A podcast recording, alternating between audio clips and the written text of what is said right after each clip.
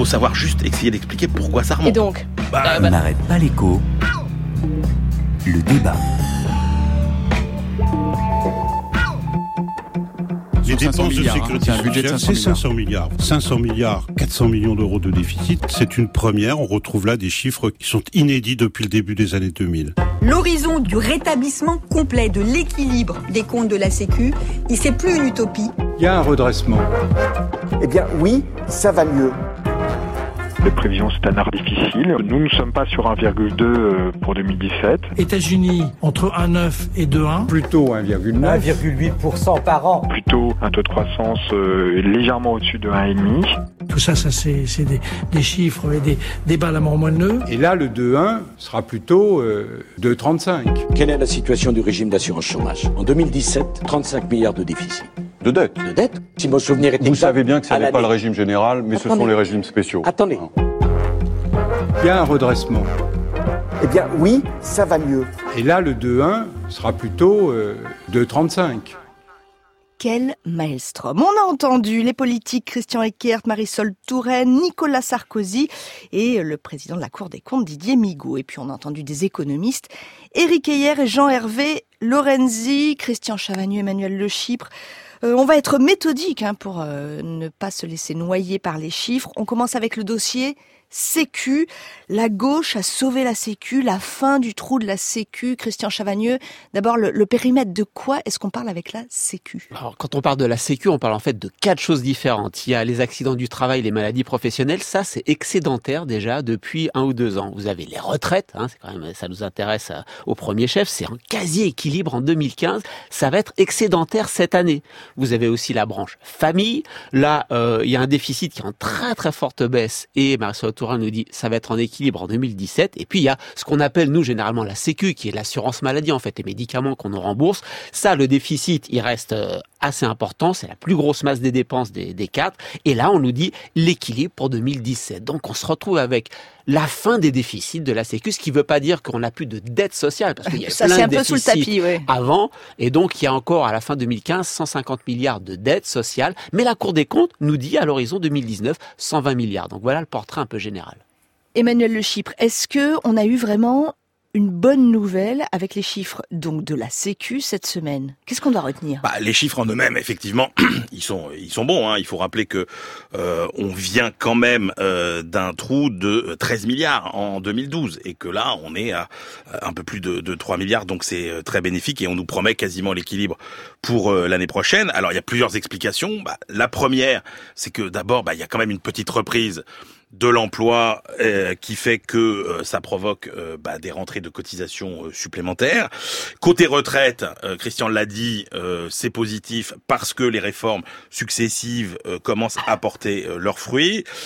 Il y a des petites manips comptables hein, quand même, parce que dans tous ces budgets, il y en a un peu. Par exemple, le gouvernement va comptabiliser cette année 700 millions de CSG qui étaient normalement dus en 2015. Il va les compter en 2016. Et puis n'oublions pas que si les comptes de la Sécu se redressent, c'est que mis bout à bout tous les prélèvements supplémentaires acquittés, alors pas seulement par les particuliers, mais aussi par les entreprises euh, de médicaments, etc. C'est quand même 20 milliards d'euros depuis 2012. Donc il faut pas s'étonner non plus que les comptes quand même euh, soient en assez sensible amélioration. Oui, c'est ça, la, c'est ça la leçon. La leçon, c'est quand même, je reviens là-dessus, il y a quand même la dette de 156 milliards. de- Moi, ça a pas l'air de vous inquiéter trop, non, Christian? Non, 150 milliards, c'est rien du tout. En plus, la Cour des comptes nous dit que ça va, ça va baisser. Donc c'est non, mais c'est tout à fait gérable. On a Emmanuel les- Le Chypre qui vient de nous C'est- quitter. mais évidemment, euh, une dette pour lui, c'est toujours un, une dette publique surtout, c'est toujours un gros problème. Non, c'est tout à fait gérable pour pour la France. Les, les bonnes nouvelles, c'est vrai qu'il y a des nouvelles du côté des recettes, mais il y a aussi des bonnes nouvelles du côté, des bonnes nouvelles. Il y a des nouvelles du côté des dépenses aussi.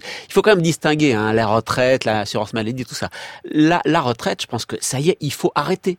Il faut arrêter toutes les candidats de droite qui nous disent faut encore monter l'âge de la.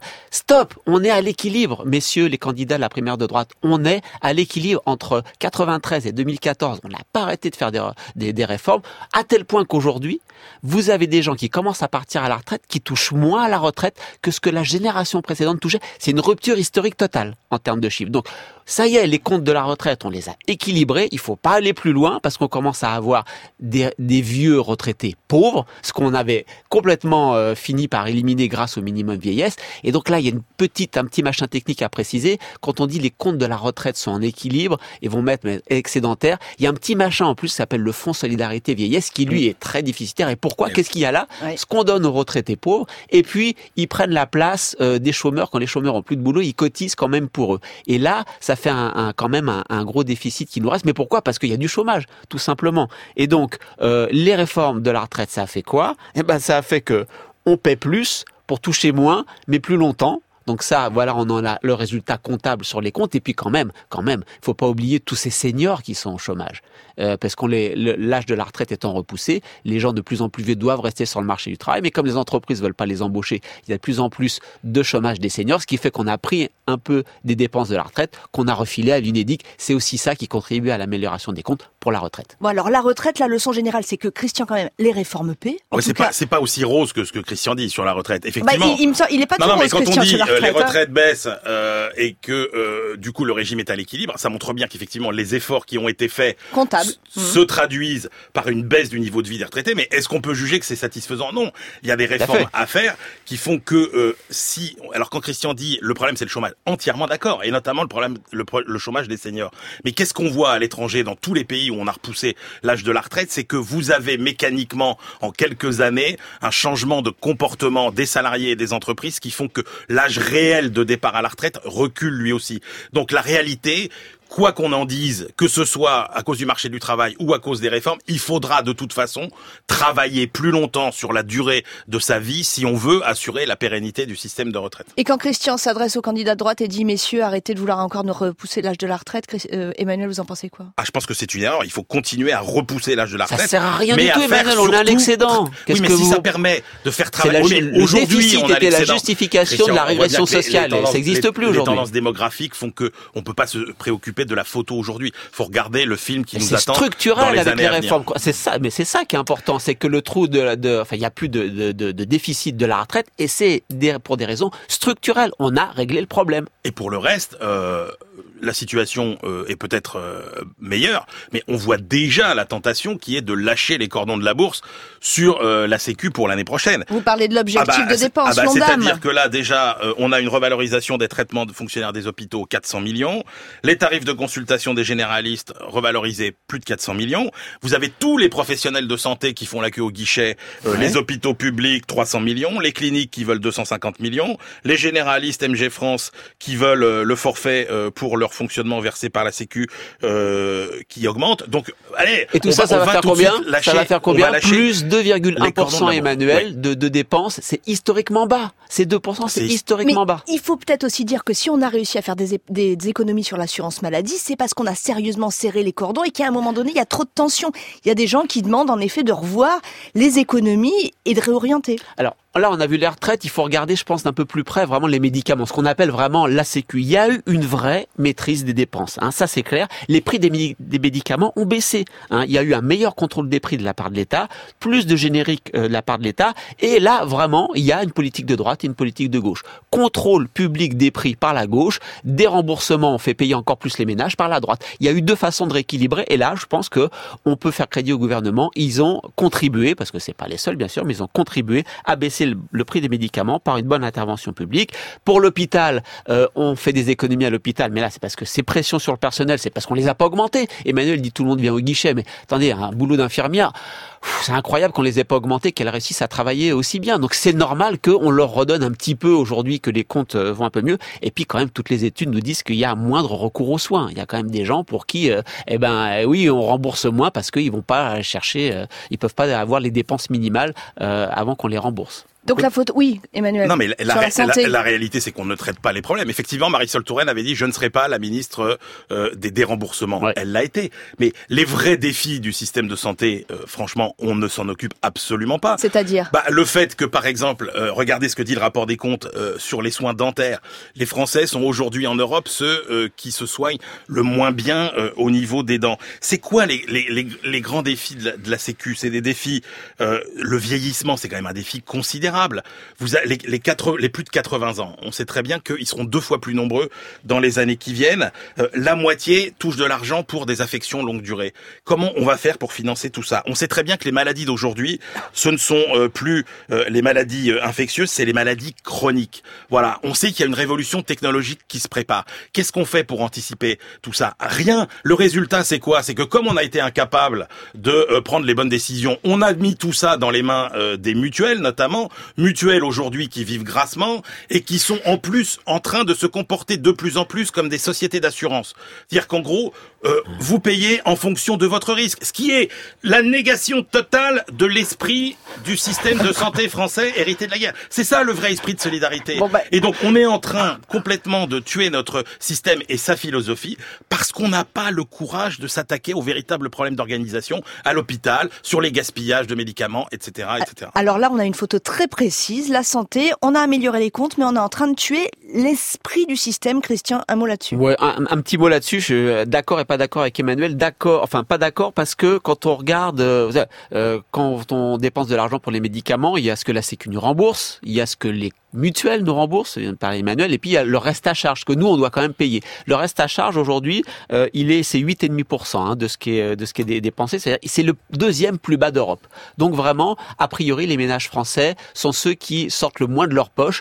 Pratiquement tout est collectivisé, mais une bonne partie c'est effectivement euh, la Sécu, mais comme l'a dit Emmanuel, euh, pour en gros 10-12%, ce sont les complémentaires, et donc on assiste à quoi? À une privatisation rampante, partielle, partielle en tout cas un désengagement du public. Un désengagement du public. Et là, on est le deuxième plus haut au niveau de l'Union européenne. Ça veut dire que vraiment, euh, il faut faire des choses sur euh, les paniers de soins. Pourquoi il y a des médicaments qui sont remboursés à 5% ou à 10% Soit le médicament, il vous sert à quelque chose et vous le remboursez, soit il vous sert à rien et vous donnez pas 5-7%. Vous voyez bien qu'il faudrait définir un, un, un, panier de soins. Il y a euh, les, les, les, contrats responsables hein, pour les mutuelles. Le gouvernement a quand même essayé de dire, OK, euh, vous les mutuelles, on va vous aider d'autant plus que vous choisissez le bon opticien, le bon dentiste, celui qui coûte le moins cher.